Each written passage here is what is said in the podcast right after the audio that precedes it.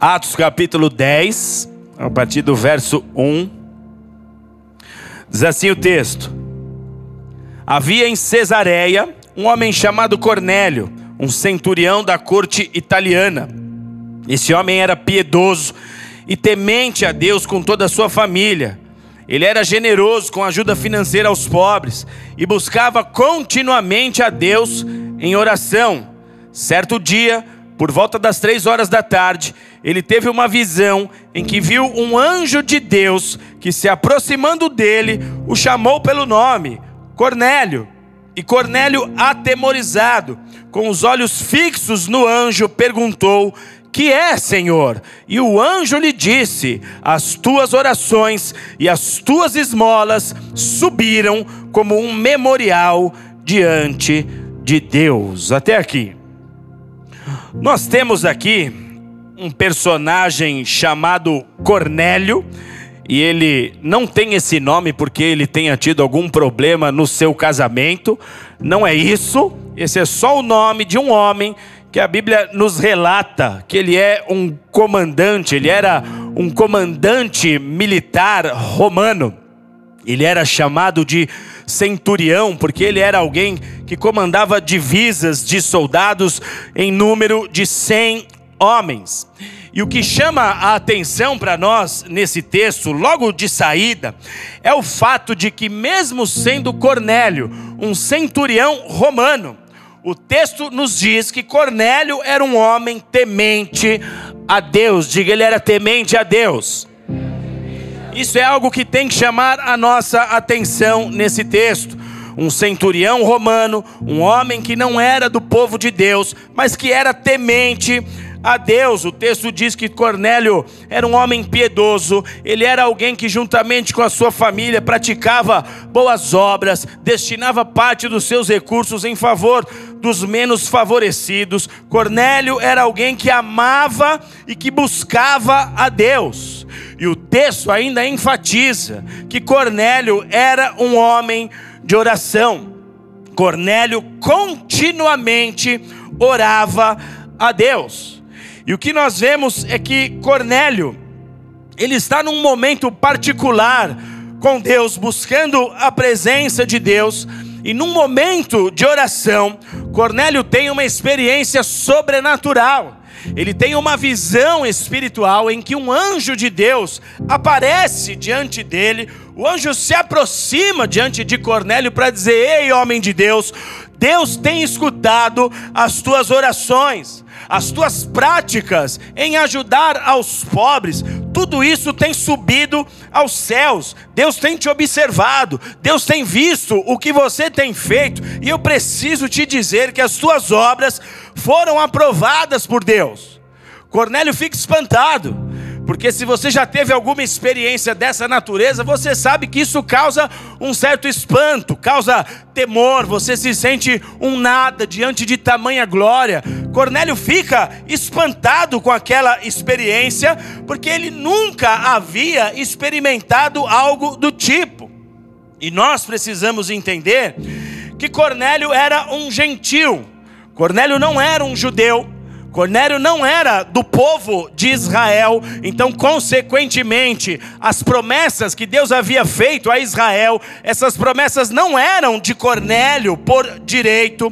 A essa altura, o evangelho de Jesus Cristo só havia alcançado os judeus até o presente momento, até essa experiência de Cornélio, mesmo Jesus já tendo ido para a cruz e feito muitos discípulos na terra, ressuscitado e posicionado os seus discípulos naquilo que eles deveriam fazer após a sua ressurreição, até o presente momento, apenas os judeus haviam sido alcançados pela palavra de Deus, pelo evangelho de Jesus Cristo.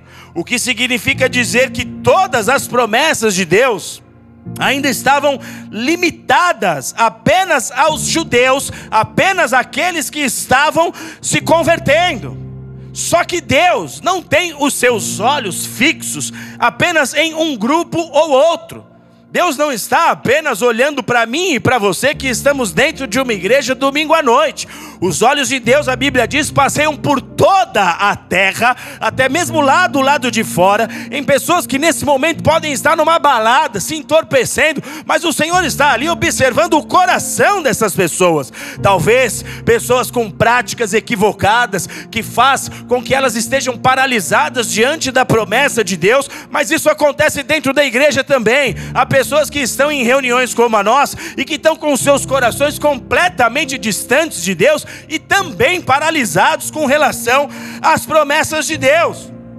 Então, até o presente momento, que barulho é esse? Ah, isso é o Boeing da TAM, voou.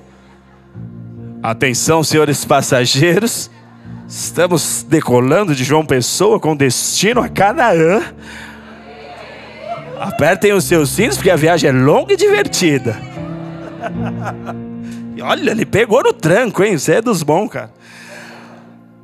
O que acontece então, meus amados, é que Deus não estava com os seus olhos postos apenas nos judeus. Ainda que neste momento apenas os judeus haviam se convertido ao evangelho de Jesus, Deus encontrou um homem entre os gentios, entre aqueles que não era do povo de Deus, porém que em suas práticas, em seu comportamento, já estava com o coração de um convertido. E o desejo de Deus para esse homem era justamente abrir a porta do reino para Cornélio. Cornélio tinha uma vida de prática de oração. Cornélio tinha uma vida de prática de Jesus, jejuns. Cornélio já aplicava o seu dinheiro, os seus recursos, já havia se desprendido e estava auxiliando pessoas menos favorecidas, mas ele não conhecia as promessas de Deus, ele não conhecia o reino de Deus, porém Deus já o conhecia. Deus já o observava. E houve interesse no coração de Deus em conectar esse homem às promessas, em abrir a porta do reino para ele.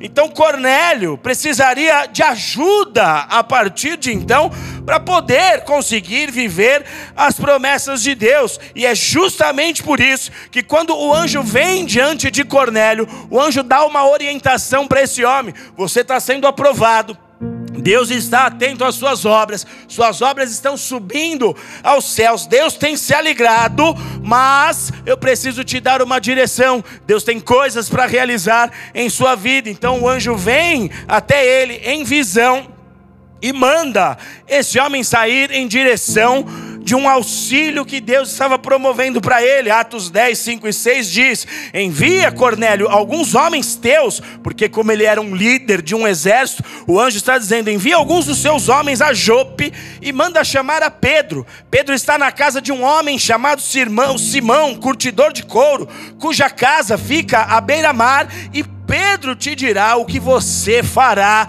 daqui para frente. Deus estava interessado em levar Cornélio a viver as promessas dele, como é de interesse de Deus levar a minha e a sua vida a viver as promessas dele nessa terra. Cornélio morava numa cidade junto ao mar Mediterrâneo, cidade conhecida como Cesareia Marítima.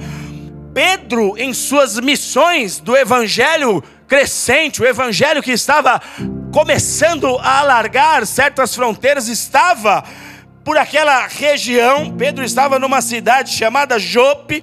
E o anjo fala para Pedro, para Cornélio, que ele deveria ir atrás de Pedro, que Pedro o ajudaria e diria a ele o que ele teria que fazer dali por diante. Amém? Paralelo a isso, um outro evento estava acontecendo. Deus estava coordenando todas as coisas. Enquanto Cornélio teve uma visão, o anjo diz para ele que ele está sendo bem visto por Deus, que o comportamento dele está sendo aceito. E agora o anjo está dando uma direção para ele ir atrás de Pedro. Paralelo a isso, Pedro também estava em seu momento de oração quando de repente Pedro tem uma visão, ele é arrebatado, ele tem uma experiência sobrenatural. O texto continua dizendo, depois você leia. Pedro vê um lençol branco sendo baixado em sua direção, com animais que eram considerados impuros em sua crença judaica e nas tradições do judaísmo, e ele ouve uma voz que diz: Pedro, mata este animal e come. Pedro está fazendo a sua oração no período do meio-dia. Alguns tentam dizer que Pedro teve uma alucinação, porque ele estava com fome e era ao meio-dia, mas essas são as mentes racionais, humanas. Deus usou aquele momento de fome de Pedro, Deus usou o momento do meio-dia, mas usou principalmente a oração desse homem para trazer uma revelação. Então Pedro vê esse lençol descendo, animais impuros estavam nesse, nesse lençol animais que para a crença judaica eles não poderiam se alimentar desses animais, e ele ouve uma voz que diz: "Mata e come". E Pedro diz: negativo, Senhor, eu nunca comi nada impuro em minha vida. Ele recusa esse, esse conselho, essa orientação. Porém, por mais duas vezes, Pedro ouve a mesma voz dizendo: mata e come. E o que é que está acontecendo aqui? Pedro está recebendo uma revelação direta de Deus que tinha exatamente a ver com a questão dos gentios. O evangelho, ele precisaria sair de Jerusalém, ele precisaria ser divulgado pelas regiões circunvizinhas, mas o Senhor havia dito, o evangelho precisa ir até os confins do mundo. Então começa em Jerusalém, é por toda a Judéia, por toda a Samaria, o sul e o norte de Israel, mas depois tem que sair daqui, depois tem que chegar a outras pessoas, a outros povoados em outros lugares. Então Deus está dando uma revelação para Pedro sobre a questão dos gentios, sobre o evangelho chegar em pessoas que para eles ainda não estava muito claro. Até este momento aqui, Pedro não sabia que o evangelho deveria ser pregado aos gentios, ou no mínimo, Pedro não havia compreendido muito bem o ID. Eles já tinham recebido o ID, mas até esse momento eles não tinham entendido corretamente. E nós temos que ter em mente que Cornélio mandou seus três mensageiros a procurar a casa de Pedro. Então, aqueles mensageiros estavam a caminho em, em busca de Pedro, e Pedro jamais receberia esses mensageiros e nem aceitaria o convite de ir até a casa de Cornélio se ele não tivesse tido essa experiência, porque Deus estava falando para Pedro: o que os seus olhos vê como impuro, eu purifico. O que os teus olhos vê como impossível, eu transformo. Não se prenda a barreiras culturais, Pedro. A missão é multicultural, é transcultural. Ela vai chegar em muitos outros povos. Então Pedro está na iminência de receber pessoas batendo na porta da casa que ele estava alojado. Os homens iam à procura de Pedro.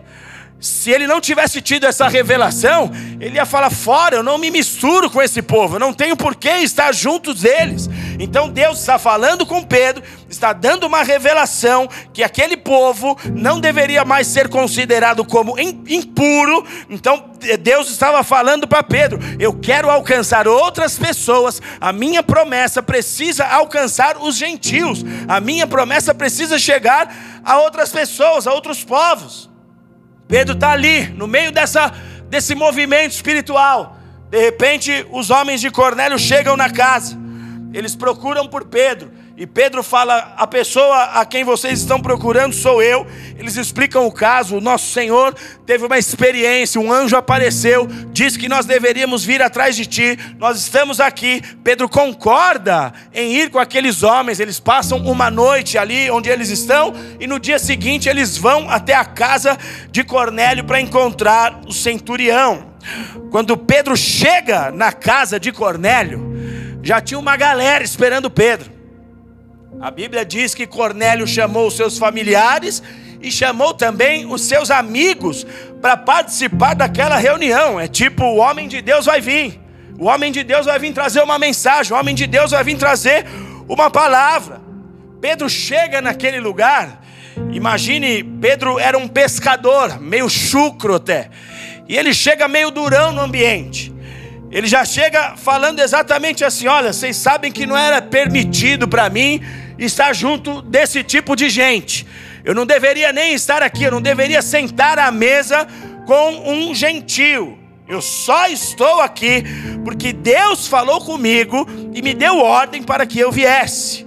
E aí Cornélio fala: Que bom que você veio, sua presença era muito aguardada e nós precisamos te ouvir. Um anjo apareceu, eu tive uma experiência e nós precisamos te ouvir. Fale mais sobre Jesus, conte-nos mais sobre o Senhor, fale sobre a ressurreição, prega para nós, Pedro. E um homem de Deus, quando é desafiado dessa forma, não fica sem pregar a verdade. Amém? Um homem de Deus que sabe o que carrega, que sabe a quem serve, essa é a oportunidade que ele fica esfregando as mãos e esperando a hora de poder atuar. Eu me lembro que quando eu era diácono lá em Florianópolis, o meu sonho era que o meu pastor me ligasse e falasse: Guto, prega. Eu já tinha um monte de palavra tudo engavetada, para não ser pego de surpresa. Já te dou essa dica aí, se você crê que essa é a sua chamada. Para não ser pego de surpresa, eu já tinha minhas palavras tudo no gatilho, tudo preparadinho. Só que depois também, quando ele começou a me chamar, eu falava: Jesus, me dá uma palavra, porque eu já não tenho mais nenhuma. Mas um homem de Deus não perde oportunidade. E, e Cornélio falou: O que aconteceu comigo é isso. Eu tive uma experiência. E nós estamos aqui te esperando. Prega para nós. E a Bíblia diz que então Pedro começa a pregar para todas aquelas pessoas que estavam ali, não somente Cornélio, mas também sua família e os seus amigos. E o verso 44, Atos 10, 44 diz o seguinte: dizendo Pedro essas palavras, ou seja, tendo terminado de pregar, o Espírito Santo desceu de repente sobre todos os que ouviam a mensagem. Os crentes judeus que vieram com Pedro ficaram perplexos de que o Espírito Santo estivesse sendo derramado também sobre os gentios, pois o ouviam falar em línguas e engrandecer a Deus. E então Pedro disse: Será possível que alguém ainda recuse a água e impeça que esses homens sejam batizados? Porque eles, assim como nós, receberam o Espírito Santo e em seguida mandou que fossem batizados em o nome do Senhor Jesus. Houve um reteté ali. Se é para Jesus, aplauda direito. Houve um mistério ali. Pedro começou a pregar. E normalmente uma pessoa só consegue receber o que o pregador carrega quando ela tem fome de Deus. Você pode observar, tem gente que dentro de uma reunião como essa fica como espectador. O espectador não recebe nada. Quem recebe é quem participa. Quem recebe é que sabe que está no culto também. E aí um vai dando glória, o outro vai dando aleluia, um dá um pulo. Você já viu aquelas igrejas que quando o cara está pregando, tem uns que levanta, pá! Porque ele está no culto também. Eu não sou espectador, estou aqui para adorar Jesus. Pedro só conseguiu liberar tudo que ele tinha, porque aquelas pessoas queriam extrair dele tudo que ele tinha. Tudo que você carrega, Pedro, fala para nós.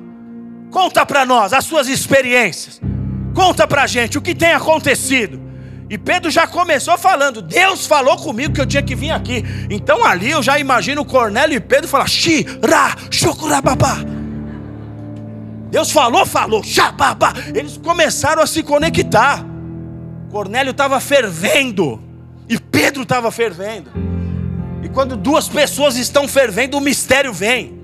Não foi isso que Jesus disse? Se duas pessoas se reunirem em meu nome, eu venho. Meu fogo desce, minha glória se manifesta.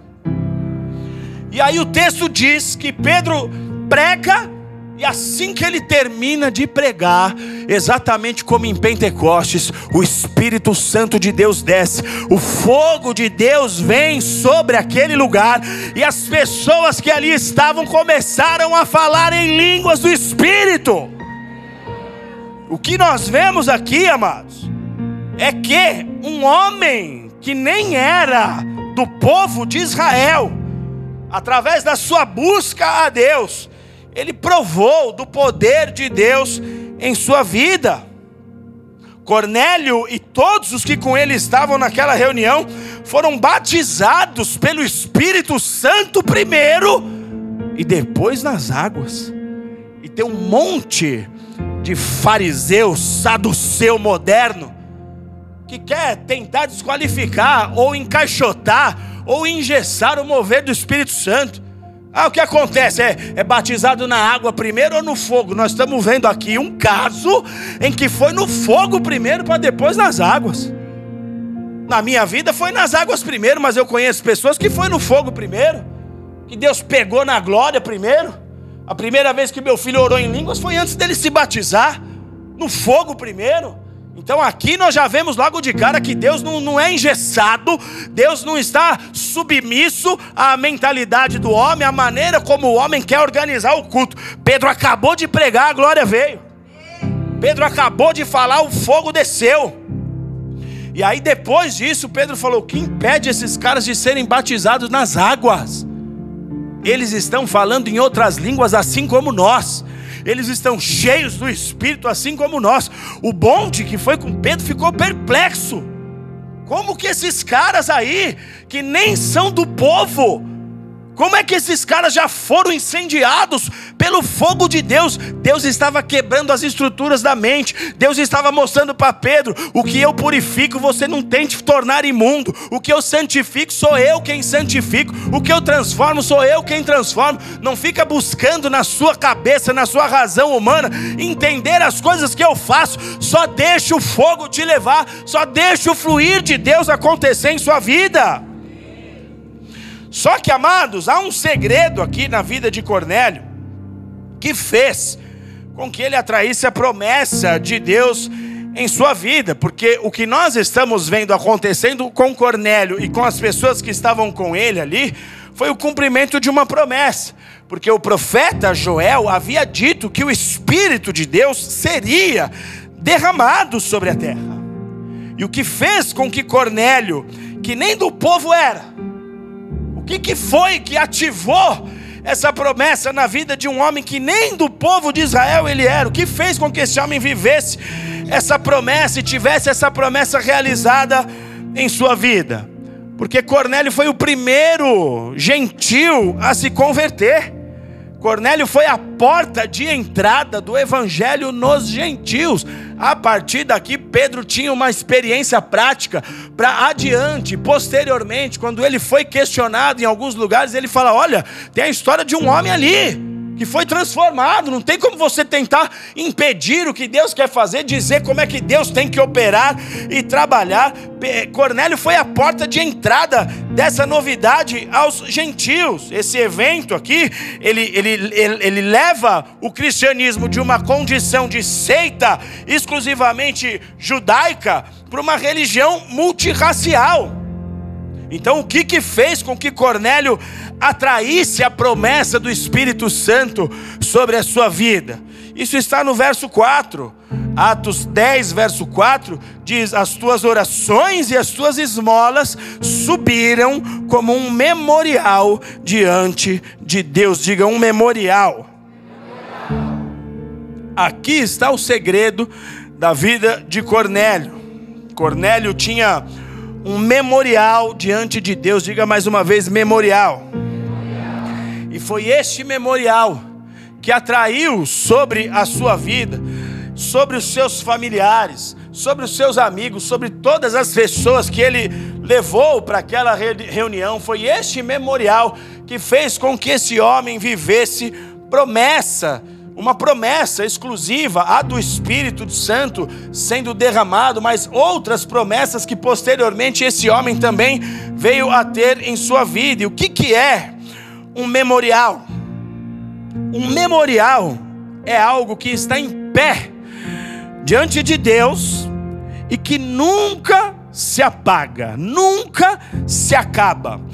Jesus, no momento da ceia, ele pega os elementos da ceia, ele pega o pão e o vinho e diz: Tomai todos e comei, e fazei isto em memória de mim por todas as gerações.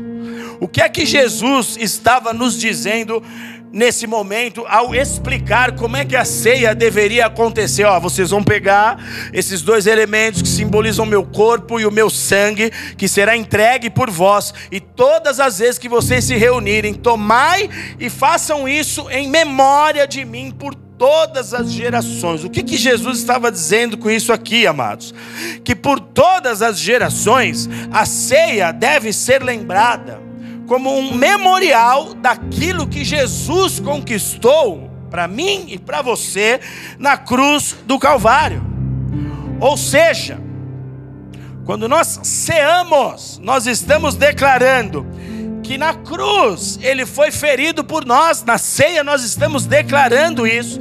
Quando nós ceamos, nós estamos declarando que na cruz ele foi ferido, que ele morreu e ressuscitou. Nós estamos declarando que ele já reconquistou o nosso acesso ao Pai. Não há mais impedimentos. Qualquer pessoa nesse planeta pode se prostrar diante de Cristo, se arrepender dos seus pecados e ter acesso à presença de Deus. Quando nós ceamos, nós estamos declarando que na cruz Jesus já liberou todas as promessas para as nossas vidas.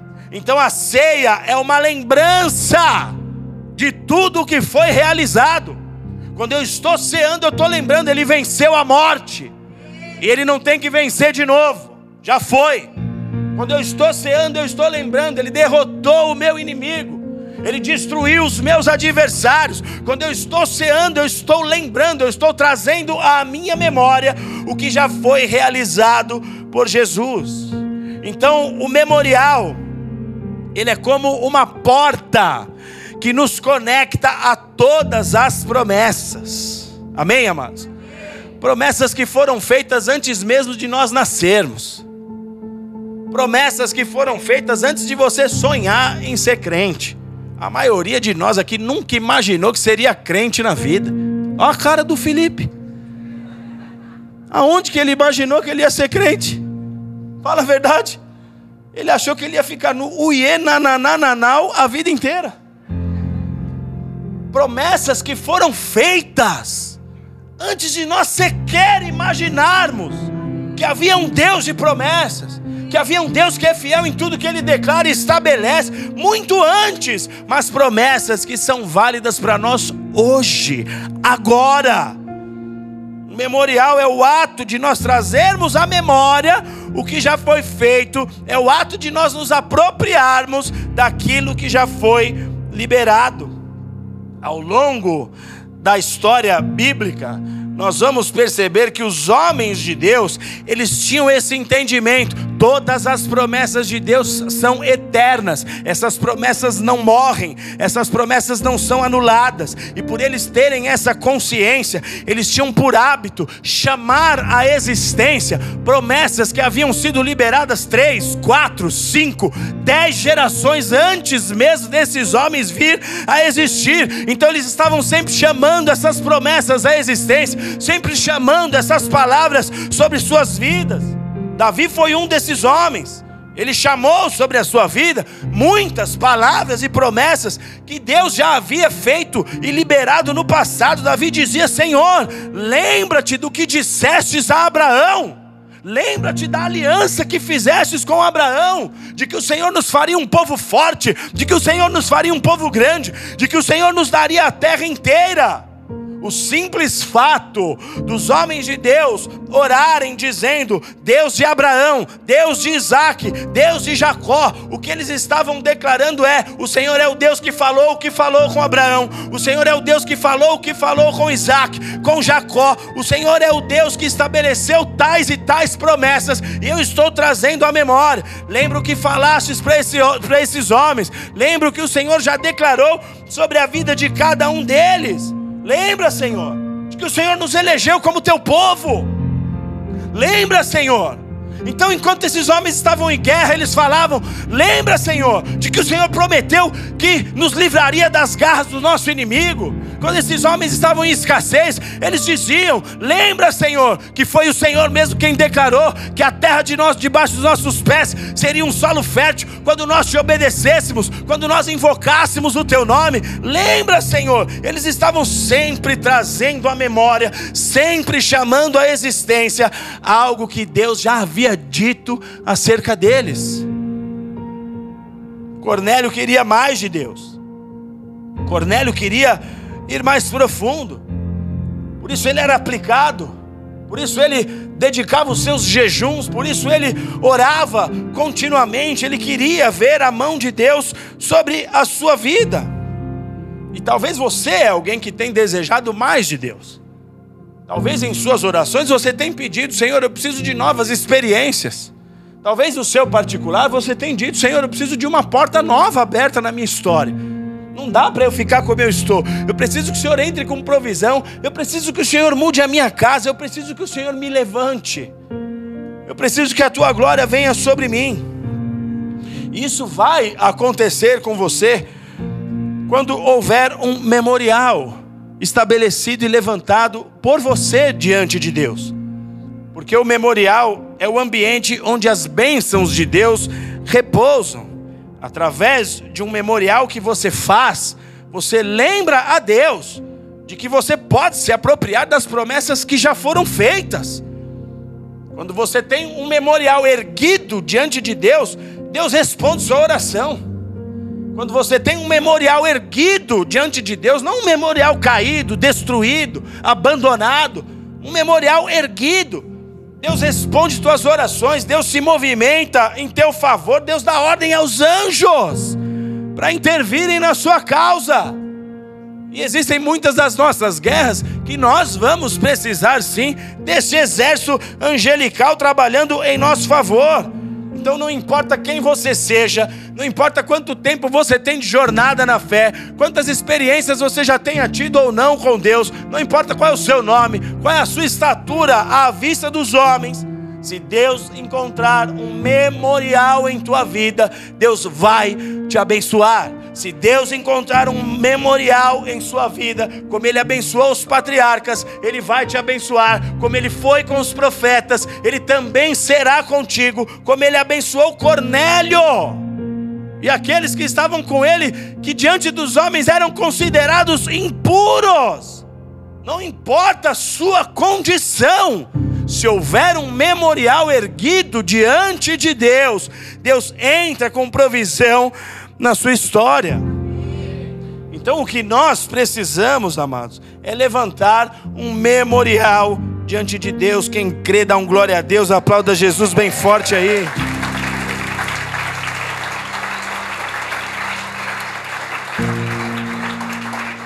Então, como é que eu levanto um memorial?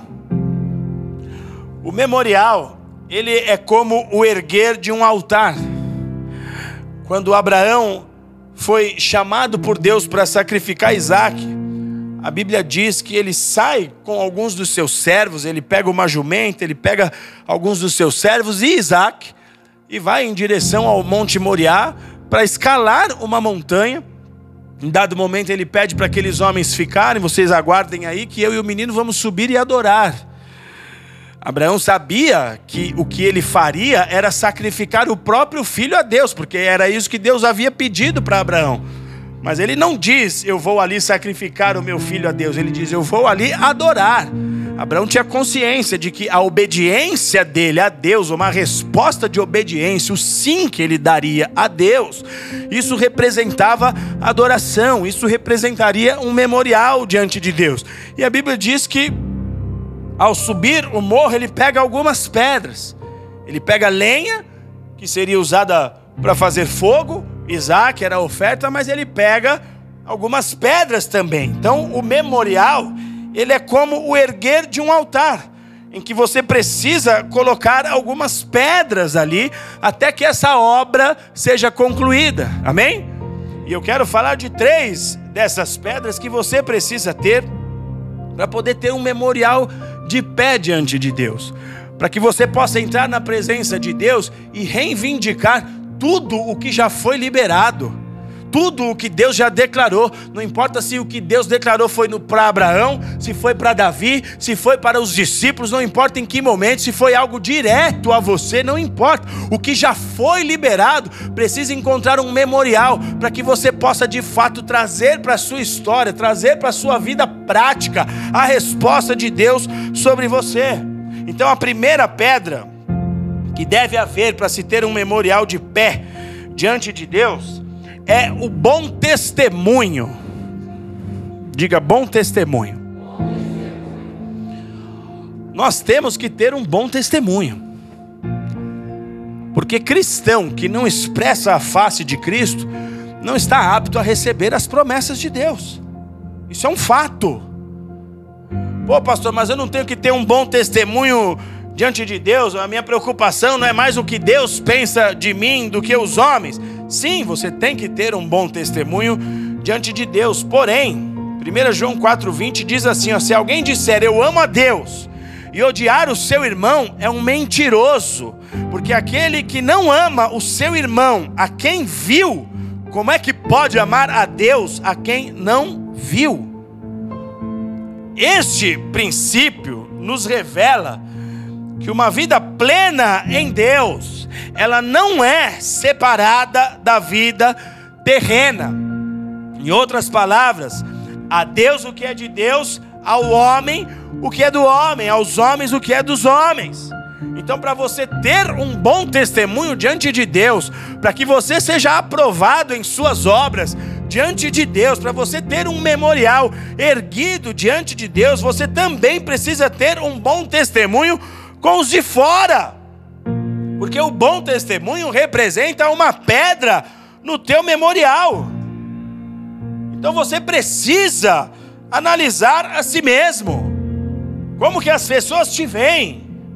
Como que os teus familiares te veem? Você já está há um ano na igreja e as pessoas ainda te vê como um desequilibrado, como alguém que vive falando palavrões, como alguém que vive com comportamentos indevidos a um homem de Deus, a uma mulher de Deus. Como é que os teus familiares te veem?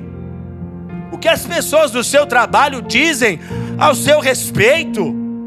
Que tipo de testemunho as pessoas falam de você nas suas relações profissionais, em meio aos seus negócios? Qual é o histórico que você tem deixado por onde você passa? Qual é o seu testemunho no seu bairro? Como alguém que foi transformado pela presença de Deus?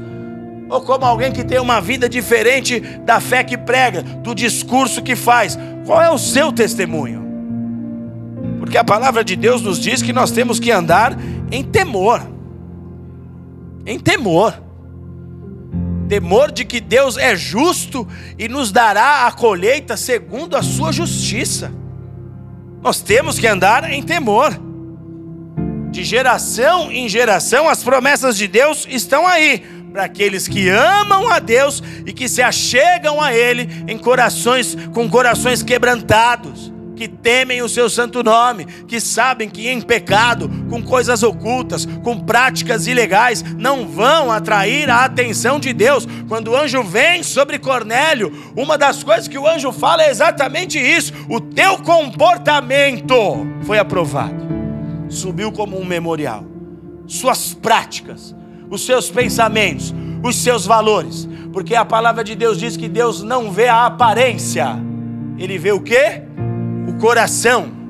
O que Deus sonda, amados, é o nosso interior. O que Deus sonda é a nossa motivação. O que Deus sonda é o que está dentro de nós. O que Deus está procurando agora é exatamente o tipo de realidade que há aí no seu interior. Você pode passar a maquiagem mais bonitinha, você pode colocar a melhor roupa que você tiver, você pode estampar o melhor sorriso possível que você possa estampar. Você pode, você só vai conseguir enganar homens e talvez você mesmo.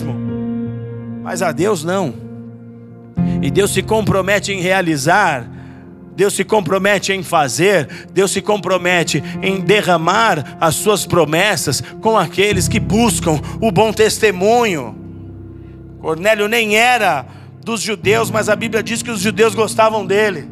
A Bíblia diz que ele era respeitado tanto que o nome de Cornélio está eternizado na palavra de Deus como um memorial, tanto que ele foi o primeiro dos gentios, assim como Maria foi uma mulher agraciada para uma obra, Cornélio foi agraciado para um projeto. Deus encontrou entre os gentios, Deus encontrou entre aqueles que não estavam nos ajuntamentos, que em tese era do povo santo. Deus encontrou um homem de um coração, de um testemunho que o agradou. Qual tem sido o seu testemunho? Você foi chamado para ser reconhecido como um santo homem de Deus. santo homem de Deus.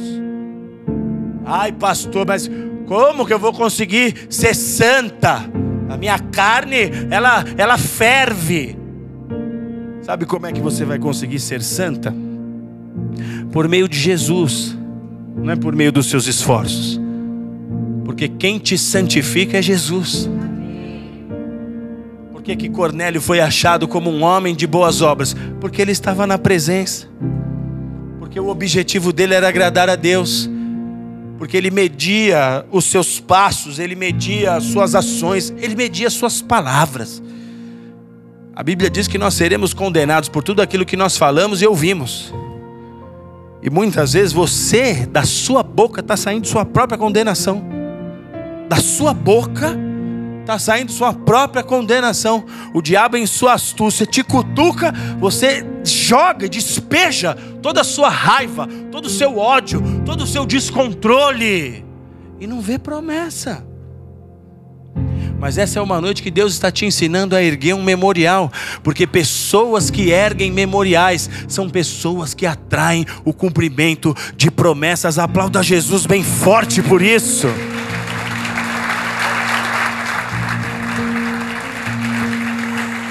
A segunda pedra que deve haver para se ter um memorial de pé diante de Deus é a sua disciplina de oração.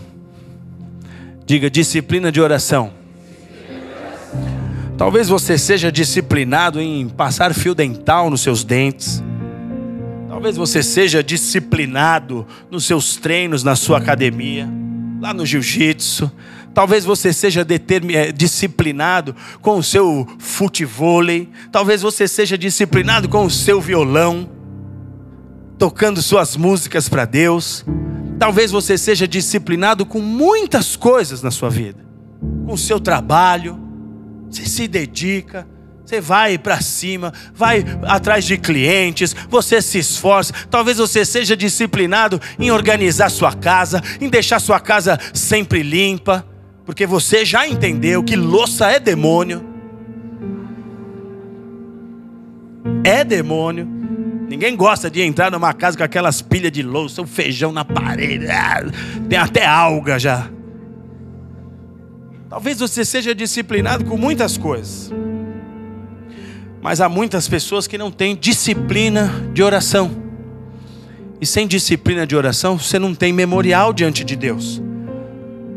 Eu tenho insistido nessa tecla da oração, porque durante o congresso avançar, dois homens, ao pregar nesse altar, falaram exatamente a mesma coisa.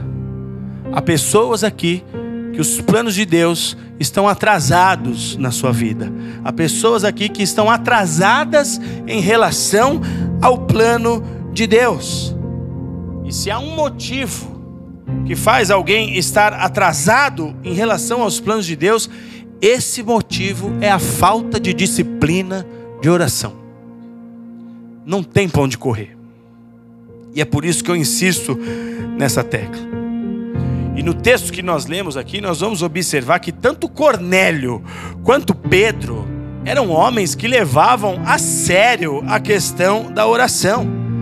A oração é uma característica de alguém que está erguendo memorial. Como é que você vai reivindicar promessas que já foram liberadas se você não ora, se você não conhece as promessas, se você não vai até a presença de Deus para declarar ao Senhor aquilo que você crê, quais são as promessas que você quer ver se cumprir na sua vida? Se faltar disciplina de oração, falta memorial. Muita gente faz seminário, não sei do que, fica internado, não sei aonde, se vangloria por conhecer versículos de cor, mas são pessoas que não oram. E se não ora, não há memorial. Se não ora, não tem relacionamento com Deus, porque é por meio de oração que as coisas, as revelações acontecem. Os dois estavam orando quando foram visitados por anjos. Os dois. Eles não tinham a Bíblia impressa como nós temos. Os rolos, os manuscritos bíblicos era de difícil acesso. Algumas poucas pessoas tinham a escritura ali. Hoje nós temos fartura. O banquete está nas nossas mãos. Mas o que esses homens tinham? A única coisa que eles tinham era a comunhão com Deus. Era o seu momento de oração. Era poder rasgar o coração na presença de Deus. Era poder dizer: Senhor, eu sou pó da terra, mas o Senhor é Senhor do universo. Eu estou sem recursos, mas o Senhor pode trazer na minha mão. Eu estou sem alimentos, mas o Senhor pode colocá-los na minha mesa. Eu estou com dificuldade de entrar e passar por certas portas, mas o Senhor tem poder para abrir. E eu estou reivindicando: venha a tua promessa, cumpra-se a tua palavra sobre mim. A única coisa que eles tinham era orar na presença de Deus. E quando eles estavam orando, eles tiveram revelações, amados. A disciplina de oração é um memorial. Atos 10, verso 2 diz lá que Cornélio continuamente orava a Deus. E Atos 10, verso 4, o anjo diz: As tuas orações subiram como um memorial diante de Deus. Como que você está nessa disciplina? Ah, hoje meu dia está muito corrido, eu não consegui orar, eu oro em outro momento. Para muitos, a oração não é uma prioridade. Para muitos, a oração é algo que se joga para depois. Você prioriza suas agendas, seus compromissos terrenos, mas esse compromisso de oração, essa disciplina tem sido abandonada e o, o memorial está derrubado, ele não existe, você não ergue esse memorial. O segredo é você começar o seu dia em oração. Comece o seu dia em oração. Pense que eu não vou para um compromisso eu não vou me envolver com coisas importantes nesta terra sem antes fazer aquela que é a mais importante, o meu encontro com o meu Senhor. Ô pastor, mas você não sabe que hora eu tenho que acordar para ir trabalhar. Comece a acordar alguns minutos mais cedo. Muitos de nós aqui já dedicamos as nossas vidas para balada, para rolê, para tanta coisa estranha que nós já fizemos no passado. É uma questão de querer, é uma questão de priorizar. Pô, pastor, mas eu não consigo. Tudo bem, eu entendo até. E talvez você não consiga mudar do dia para a noite.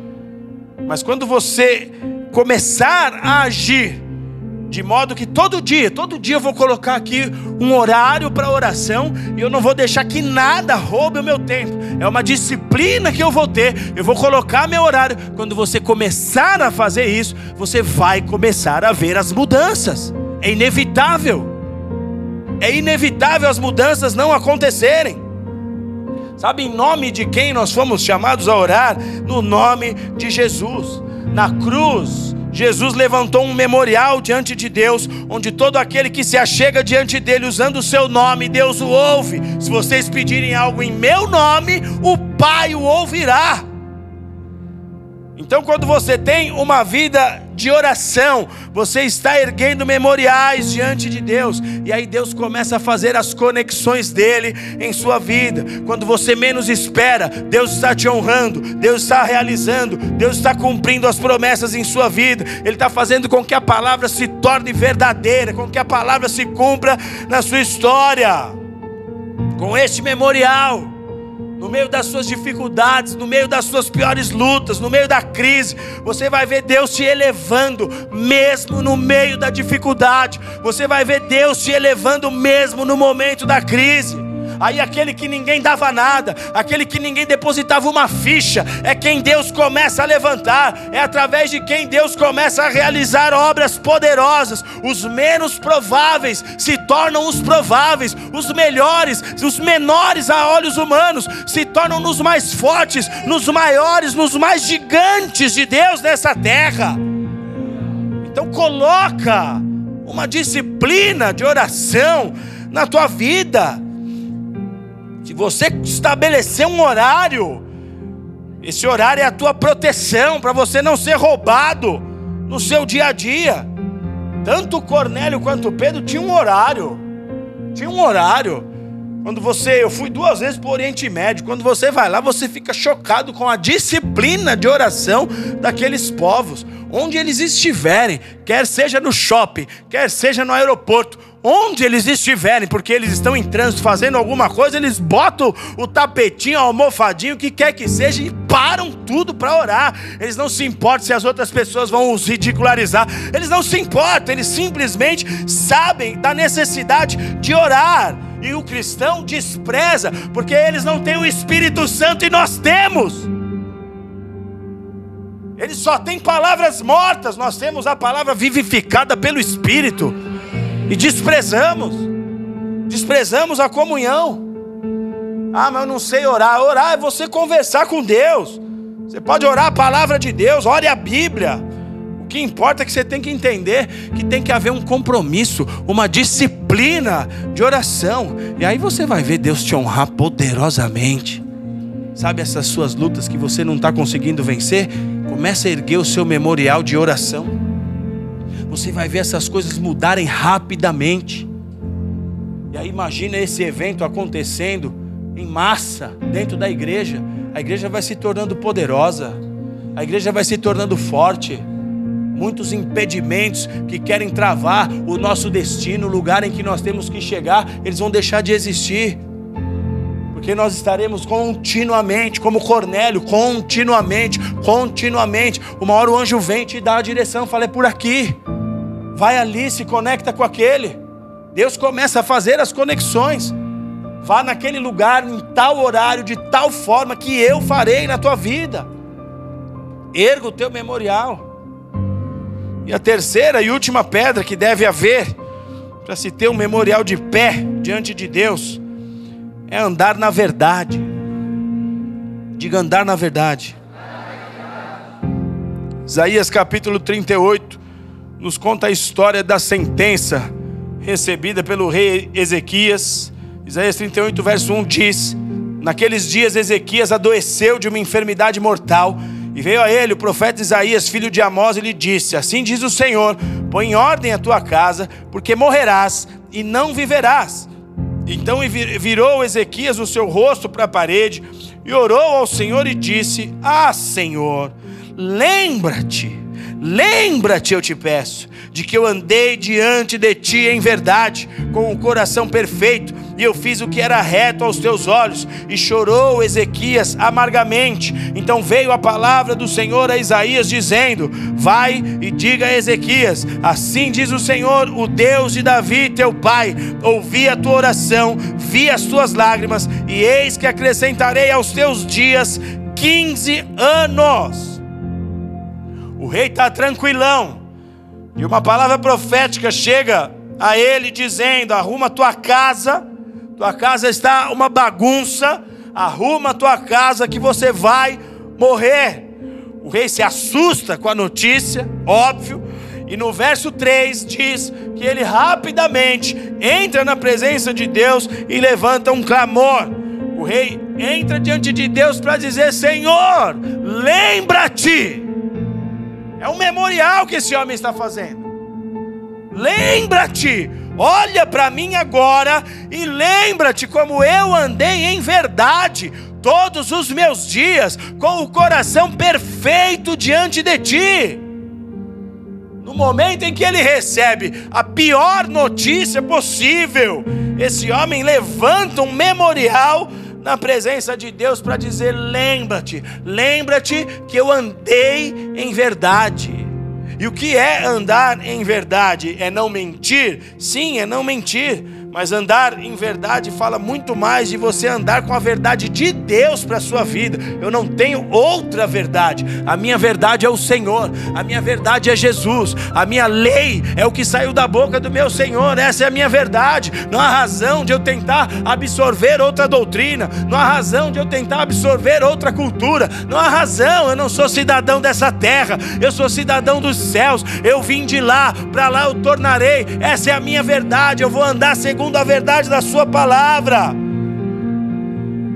quando tudo diz que não, mas o meu Deus diz que eu posso, que eu consigo, essa é a palavra que eu vou me apegar quando eu estiver em meio aos meus problemas. Mas a palavra do meu Deus diz que Ele me faz passar sobre as águas, que Ele me livra do fogo. Essa é a palavra que eu vou me apegar quando sentenças forem declaradas ao meu respeito. Eu vou crer que o meu Deus quebra sentenças. Quantas maldições familiares já foram liberadas sobre muitos aqui. Mas o nosso Deus é aquele que quebra essas maldições, porque Ele diz que no ato do batismo, o que acontece comigo e contigo é que nós nascemos de novo, nós fomos feitos novas criaturas. A ciência entende que o hábito muda a genética. Sua mãe era gordinha, a ciência entende que você tem tudo para ser gordinha, mas o hábito é capaz de mudar a genética. Isso é o poder de Deus na nossa vida. O poder de Deus muda a genética. O poder de Deus muda as maldições hereditárias. O poder de Deus preenche o vazio que existia aí dentro. O poder de Deus aformoseia o nosso rosto. O poder de Deus nos faz ultrapassar toda e qualquer barreira nessa terra profeta já havia ido embora. Quando o rei está orando, o profeta já tinha ido. E Deus manda o profeta voltar. Verso 5 vai lá e diz: Assim diz o Senhor, o Deus de Davi, teu pai Ezequias já estava ali com a sentença, mas ele vai orar. Lembra-te, lembra-te que eu andei retamente. Deus fala para o profeta: volta lá e diga para ele: Assim diz o Senhor, o Deus de teu pai, Davi.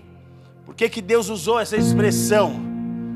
A Bíblia diz que Davi tinha levantado um memorial diante de Deus, e que por causa do memorial de Davi, Deus honraria mil gerações para frente dos descendentes de Davi. Deus diz: por causa desse memorial, eu vou abençoar, eu vou honrar mil gerações à frente. Um homem ia morrer e ser destruído, mas ele disse: lembra-te, lembra-te, Senhor, quantas promessas o Senhor tem a meu respeito. Quantas promessas você já ouviu de Deus? E se você nunca ouviu palavra, na Bíblia está cheio de promessa ao teu respeito. O homem de Deus está dizendo: lembra-te, eu tenho andado retamente. Ande em verdade, porque o Senhor, Ele é o pastor da sua alma, e Ele é o pastor que não falha, Ele é o pastor verdadeiro, é Ele quem quer cuidar de ti. Tudo o que você fizer para servir a Deus, isso vai subir como um memorial diante de Deus. Curva sua cabeça e feche seus olhos.